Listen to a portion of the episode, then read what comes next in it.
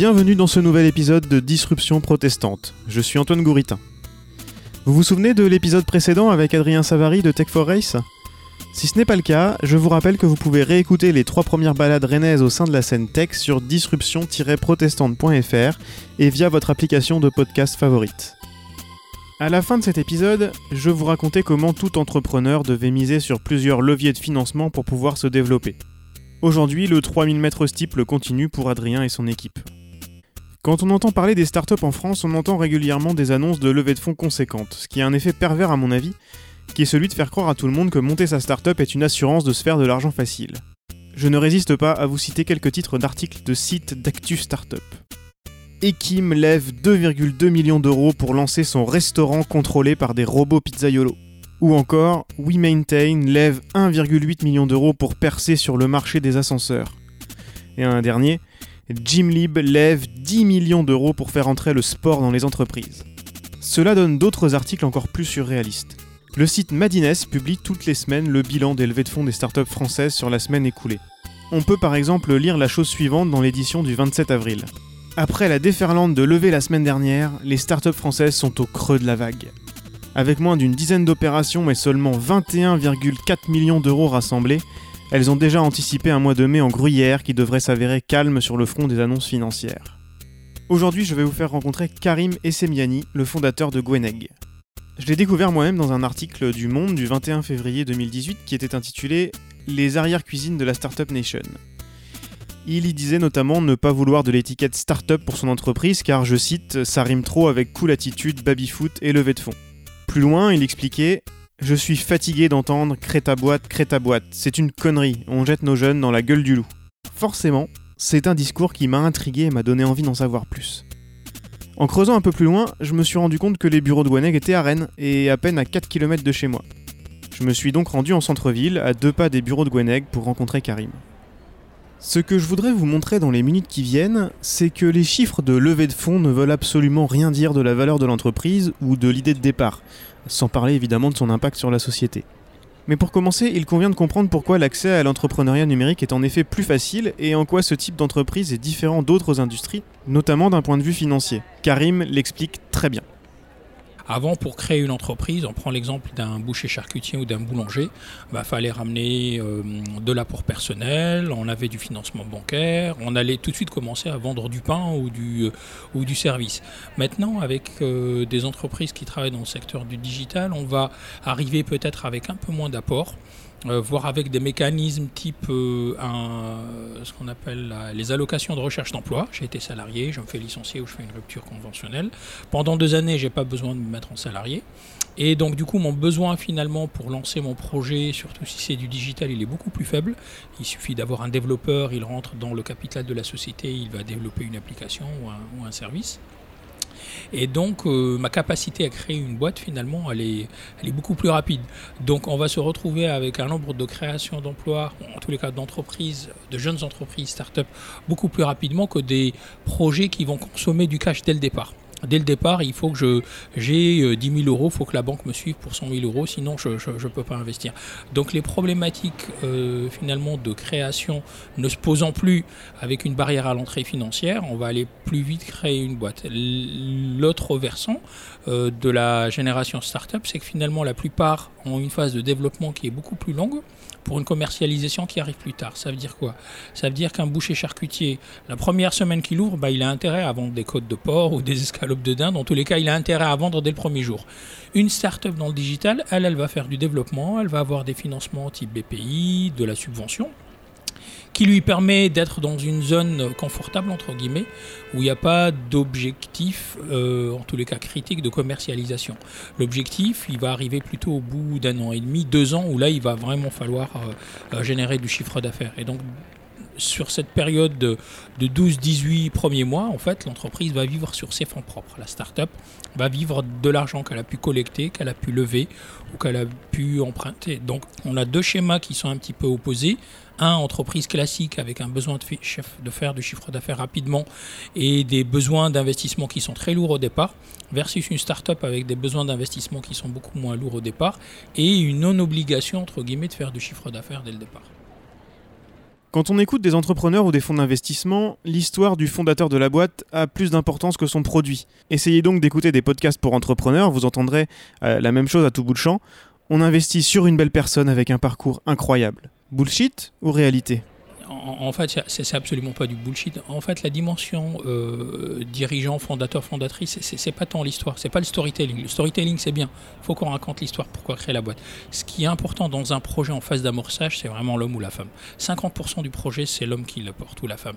Et pourquoi on dit 50% du projet? Parce que de facto, on sait que rien ne va se passer comme prévu.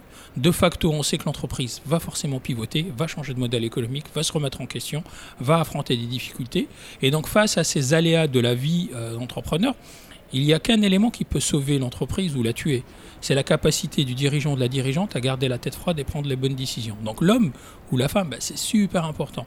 Et c'est là où il y a une différence probablement majeure, c'est que dans l'entrepreneuriat la sauce américaine, on va peut-être trouver des jeunes entrepreneurs, mais des, multi-entrepreneurs, c'est-à-dire des gens qui ont déjà créé des boîtes qui sont plantés. Donc la courbe d'apprentissage, elle est assez importante. En France, un jeune entrepreneur qui n'a pas créé au préalable, va probablement faire des erreurs qui peuvent euh, coûter la vie de l'entreprise. C'est pour ça que dans le monde des startups, on voit souvent des gens plutôt euh, j'ai passé 10 ans dans un grand groupe, euh, j'ai occupé plusieurs postes, je me lance pour créer une boîte. En fait, c'est les profils qui minimisent le risque parce qu'ils ont déjà fait des bêtises dans leur vie professionnelle et ils savent un petit peu les, les, limiter. Encore une fois, on ne meurt pas parce qu'on a une mauvaise idée, on meurt parce qu'on n'a plus de trésor. Donc si on évite les bêtises, ça peut vraiment sauver la boîte. Cela vaut pour toutes les entreprises, bien au-delà des startups finalement. Étant donné ce que j'avais lu dans Le Monde, j'étais assez curieux d'avoir l'avis de Karim sur la Startup Nation et son émanation la plus connue du grand public, la French Tech. Son avis va peut-être vous étonner. En, fait, euh, ce qu'il faut voir, c'est que le mouvement French Tech a quelque chose qui est assez intéressant. Effectivement, c'est un, c'est un modèle euh, qui est assez innovant en France. On ne connaissait pas avant ça cette notion d'agilité, de création. Ça, a créé un vrai buzz euh, auprès de jeunes personnes qui ont souhaité tout de suite rentrer dans l'entrepreneuriat. Et je dirais c'est l'ordre dans le désordre. C'est-à-dire, ça peut paraître un peu chaotique comme ça, mais en réalité, dans ce chaos, il y a vraiment des choses extrêmement intéressantes. Moi, je le prends toujours du euh, principe du, euh, euh, du tunnel de conversion. C'est-à-dire, avant, on disait on avait moins de bons projets au départ, sauf que plus on a euh, des projets importants en amont, plus on a des chances d'avoir de très bons projets qui vont sortir à la fin. Donc finalement, certes, il y en a plein qui ne vont pas avancer, mais ce qui est sûr, c'est ceux qui sortiront de là seront vraiment hyper structurés. Donc certes, ça, peut paraître un petit peu comme ça hum, chaotique, mais en réalité, c'est hyper structurant pour plein de choses. Et les courbes d'apprentissage, elles sont super importantes. On entend de plus en plus cette idée dans le discours critique sur les startups françaises. Pour régler le problème des startups, il faudrait donc en créer plus Statistiquement, c'est imparable. Avec le même taux d'échec, plus il y aura de projets en route, plus il y aura de réussite. La concurrence est déjà rude pour trouver des financements pour sa boîte, mais l'augmentation du nombre de boîtes ne fait qu'accentuer les choses. Car malgré ce que peut laisser entendre le milieu et le monde politique, le taux de sélection est très bas. On ne rentre pas comme ça dans le monde magique des licornes et des levées de fonds effectivement, on voit beaucoup, si ce n'est tous les jours, une opération avec une augmentation de capital, en tout cas une levée de fonds de plusieurs millions d'euros. Ce qu'il faut juste garder en tête, c'est qu'on est sur un taux de sélection extrêmement bas. En fait, les startups qui lèvent des fonds, c'est l'exception qui confirme la règle. Pour vous donner juste un ordre de grandeur, un fonds d'investissement qui fait de l'amorçage, donc une jeune entreprise de moins de, de 18 mois, va recevoir 400 dossiers à l'année et il va financer maximum 8 à 10 dossiers par an. Donc on a un taux de sélection qui est hyper bas. Et des entreprises qui vont lever 10 millions, c'est déjà des entreprises qui ont fait un premier tour de financement qui était conditionné par l'atteinte d'objectifs commerciaux ou financiers. Et souvent, s'ils ne sont pas financiers sur la partie commerciale chiffre d'affaires, ils le sont en termes de clients. Des entreprises dans le digital, on va vous dire par exemple combien d'abonnés avez-vous avez pu faire signer votre offre, même si c'est gratuit pour l'instant. C'est la capacité finalement à avoir des indicateurs qui montrent que le produit plaît parce que la monétisation peut arriver dans un deuxième temps. Donc des entreprises qui lèvent des fonds, oui, mais franchement, c'est juste, ça confirme que c'est très très compliqué. Beaucoup d'entreprises ont beaucoup de mal à lever des fonds, qu'elles soient start-up ou pas start-up. Alors, quelles sont les portes auxquelles taper pour gagner des millions et développer son entreprise? J'ai choisi le coup de fil à un ami pour m'aider à répondre à cette question. Andrew Patterson a été la première personne avec qui j'ai été en contact dans ce milieu il y a presque 5 ans. Il travaillait pour une start-up franco-américaine que j'avais contactée pour tester son produit. Le premier contact avec Andrew s'est super bien passé, j'ai adoré le produit et de fil en aiguille, nous avons travaillé ensemble pendant plusieurs années. Andrew a travaillé dans des grands groupes, mais aussi dans des startups, petites ou plus grosses, et aussi en freelance. Et tout cela en France, mais aussi un peu partout dans le monde. Il habite désormais à Bordeaux et a lancé Bird's Eye, un outil qui s'adresse aux freelances et leur permet d'optimiser la gestion de leur prospection client au quotidien. Et Birdseye a choisi une voie différente du modèle startup habituel, ce qui ne va pas sans poser quelques problèmes. Moi, je suis en plein dedans là. Et c'est dommage que tu m'as pas hier soir parce que j'aurais été en train de crier tellement je suis dedans. Donc, euh, Dans le financement des startups, Andrew identifie trois leviers principaux. Le premier, c'est l'argent donné ou prêté par des proches. Le deuxième, l'argent levé auprès d'associations ou d'organismes publics. Et enfin le troisième, l'argent levé auprès de fonds d'investissement privés. Dans les trois cas de figure, Andrew insiste sur la contrepartie, on oublie trop souvent d'en parler, lever des fonds n'est pas gratuit. Et le problème de la contrepartie commence dès le tour de table auprès des proches. On parle tous de ça comme étant la, source la plus facile et la plus flexible. C'est la fameuse love money, ou l'argent privé des amis et de la famille. Mais c'est quasiment le plus dur. Parce que là, on est en train de parler au portefeuille d'adultes responsables qui ont des responsabilités ménagères du quotidien. Qui plus est, tout le monde n'est pas investisseur au départ, tout le monde ne connaît pas les milieux de start-up on fait croire aux gens que c'est facile à s'adresser à, ses toutes proches et dire euh, donnez-moi, euh, sous prétexte de, notre amitié, et c'est ça qui est très dur, 100, 500, 1000 euros ou plus pour mon projet. Mais ces gens-là ont un agenda privé. Ils ont des vacances, ils ont des frais pour les enfants, ils ont des travaux à faire chez eux. Et, et ce rapport est extrêmement ambigu. Qu'est-ce qui se passe après?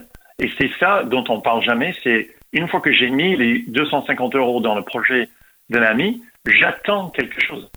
Et c'est ce à quoi on n'en parle jamais euh, euh, aux jeunes entrepreneurs, c'est est-ce que vous avez pensé à l'attente du tiers, même si c'est un membre de votre famille? Qu'est-ce qu'il attend de toi? Et comment est-ce que tu vas pouvoir le faire vivre ou le retransmettre si c'est un prêt à ce moment-là, est-ce que tu vas pouvoir le rembourser? Et si tu ne peux pas le rembourser, est-ce que c'est écrit? Est-ce que c'est entendu par deux parties? Et même si tout se passe bien, comment est-ce que cette personne veut être euh, traitée ou estimée Est-ce qu'il veut un coup de fil par mois?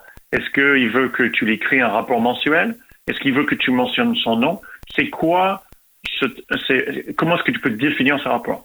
Du côté de l'accompagnement et du financement public, la France est dotée de nombreuses propositions qui se donnent l'air d'être faciles d'accès. Tellement faciles d'accès qu'il faut bien souvent se payer les services d'un cabinet privé pour naviguer dans tout ça.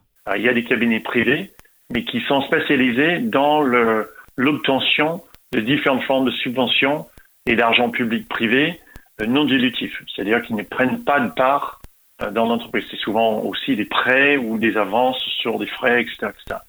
Euh, encore une fois, la France est, extrêmement bien lotie en matière. C'est quasiment le leader, j'allais dire, mondial en matière d'accompagnement. Et tout le monde pense que c'est un dû. Donc, euh, encore une fois, on explique à l'entrepreneur, t'en fais pas, euh, tu vas pouvoir euh, avoir tant d'argent auprès de ces institutions. Le BPI probablement le plus connu de tous. La BPI, c'est la Banque publique d'investissement, qui a un fort ancrage régional. Elle a été créée en 2013. Il s'agit souvent de prêts. Dans ce cas, la contrepartie est évidente. Il va falloir finir par rendre l'argent à un moment ou un autre. Mais ce n'est pas la seule modalité. Et c'est et c'est bien la volonté du BPI d'accompagner les jeunes entreprises. Mais ce n'est pas facile. Euh, tout dépend de la région dans laquelle on est, parce qu'il y a une forte concentration et compétition sur Paris. Les délais, parce que c'est, on a l'impression d'envoyer un dossier en recevant un virement bancaire cinq jours plus tard. C'est absolument pas ça. Il y a beaucoup à faire à préparer les différents rapports et la manière de présenter le projet. Je parle même pas de chiffres. Et encore une fois, la, la face cachée de tout ça, c'est ces régions, euh, ces associations, euh, ces, euh, ces, entreprises font quoi? Ben, ils, prennent un part de votre projet. on n'en parle jamais, mais eux, leur existence dépend de, nombre et de diversité de projets dans lesquels ils ont pris, un, j'allais dire, une participation, même si ce n'est pas essentiellement ça. C'est pas juste un virement qu'on prend et on part avec. Je ne veux pas diminuer l'accompagnement parce que c'est très important, mais c'est pas suffisant souvent pour permettre à une jeune entreprise de démarrer. Le slogan de la BPI depuis 2015 m'a laissé sans voix. Le voici dans une conférence lancée par Nicolas Dufourc, président de la banque depuis sa création. On lit sur le site de la BPI qu'il s'agit là de sa philosophie résumée dans une formule qui vaut mieux qu'un long discours. Entrepreneur, vous envoyez du bois, nous enverrons du blé. Vous n'êtes pas sûr d'avoir bien compris? Je vous le repasse. Entrepreneur, vous envoyez du bois, nous enverrons du blé. J'ai bien entendu parler de ce slogan à Andrew. Le slogan, le, slogan dont tu parles, elle, elle, elle, est la même de toute cette, cette, cette, euh, mouvement euh, collectif du moment. C'est devenez entrepreneur. Soyez entrepreneur. Euh, démarrez votre startup, qu'elle soit numérique ou pas. Mais faites parce que c'est facile. C'est pas facile. et, et, je pense que cette, une partie de réponse, elle est économique parce que les temps changent et qu'il y a de plus en plus de gens qui sont en bord de la route. Donc on doit leur donner un espoir de pouvoir repartir. Et c'est alors est-ce que ça c'est bien philosophiquement ou pas? Je ne suis pas bien placé pour en parler. Mais en tout cas, la facilité d'accès euh, est, loin d'être facile dans le, dans le vrai. Le dernier levier de financement, ce sont les fonds d'investissement privés. En bon français, on appelle ça du capital risque, mais le milieu startup utilise l'abréviation américaine VC, et le risque disparaît comme par magie. Je ne m'étends pas sur les VC, les mécanismes sont assez proches finalement de ce qu'Andrew nous a déjà décrit. La différence, c'est qu'il s'agit seulement d'argent privé et qu'on parle en général de sommes bien plus importantes. Dans ces levées de fonds, les investisseurs cherchent des projets qui ont un potentiel de croissance important. Je vais vous donner un exemple tout simple que j'emprunte à Don Lyons dans son livre dont je vous ai parlé dans le premier épisode. Il y raconte comment HubSpot a pu lever des millions et aller jusqu'à être coté en bourse. HubSpot propose un service qui automatise la prospection client pour des petites entreprises. La promesse, c'est que le boucher ou le plombier du coin n'a qu'à avoir un site internet. La technologie de HubSpot automatise la récupération d'infos sur les visiteurs du site, relance par email, etc. Sauf qu'à l'époque, HubSpot avait besoin de montrer aux investisseurs une hausse vertigineuse du nombre d'utilisateurs pour accéder à la levée de fonds suivante. Cette boîte, qui vendait donc une automatisation de la prospection client, a embauché une armée de téléconseillers pour appeler des bouchers et des plombiers et les faire s'inscrire sur HubSpot, à l'ancienne. Alors, vous l'imaginez bien, l'opération a été un gouffre financier avec tous les téléconseillers qu'il a fallu payer, mais le stratagème a fonctionné. Dans le milieu startup, on appelle ça du growth hacking. En langage Startup Nation, on doit appeler ça hacker la croissance. Mais en bon français, on appelle juste ça une arnaque. Ces pratiques participent à l'idée que c'est facile et qu'il y a des millions au bout. Et quand on parle de VC, les millions peuvent avoir des conséquences désastreuses pour l'entrepreneur. L'investisseur ne pense pas en premier à la vision et aux objectifs de l'entrepreneur, il pense à sa sortie de l'entreprise, l'exit. L'exit, c'est ce qu'il va toucher comme plus-value quand il va revendre sa participation ou quand l'entreprise va être rachetée par une autre.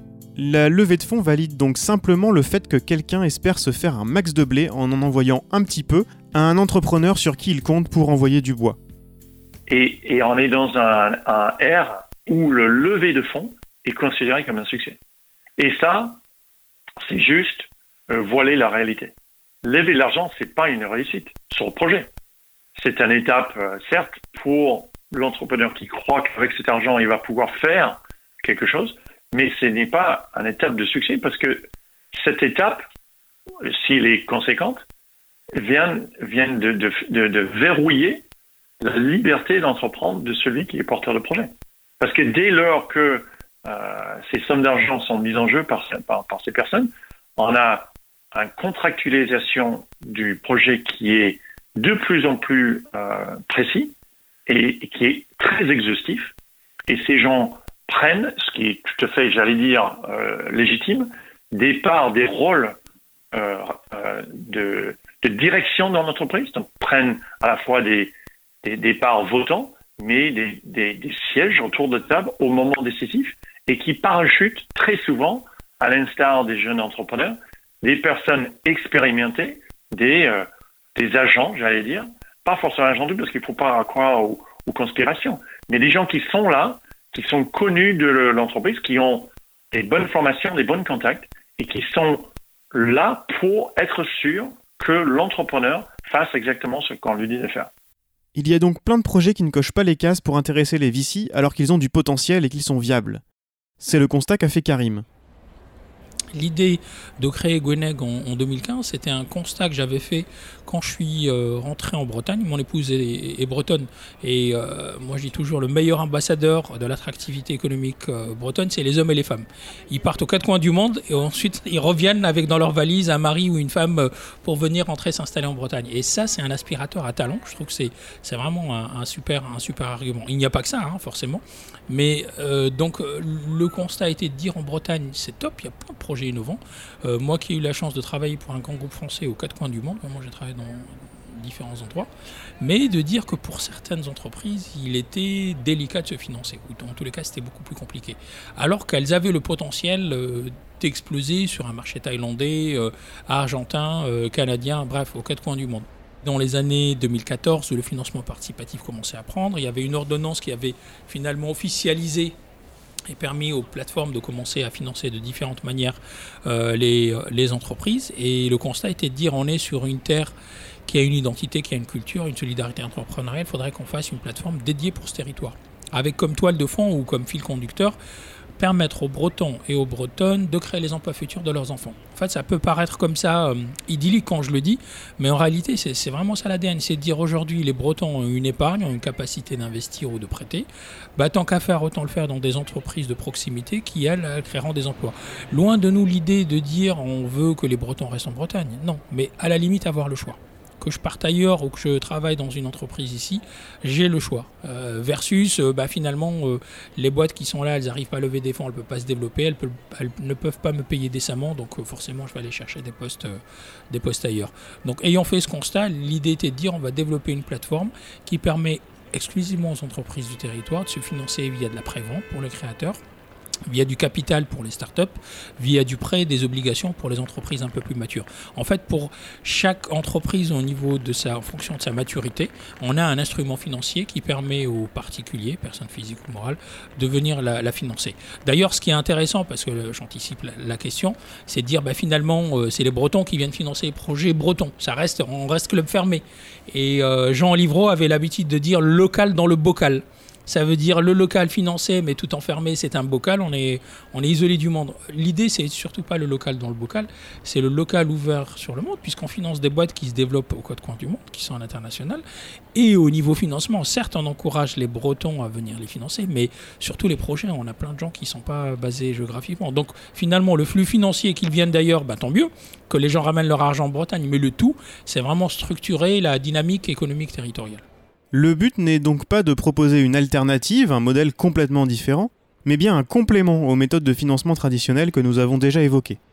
Et plus qu'un complément, il peut être un déclencheur. Il faut juste avoir un élément en tête, c'est on a financé 90 projets, mais en réalité les 90 sociétés qu'on a financées, c'est plutôt 560 emplois sur le territoire créé maintenant.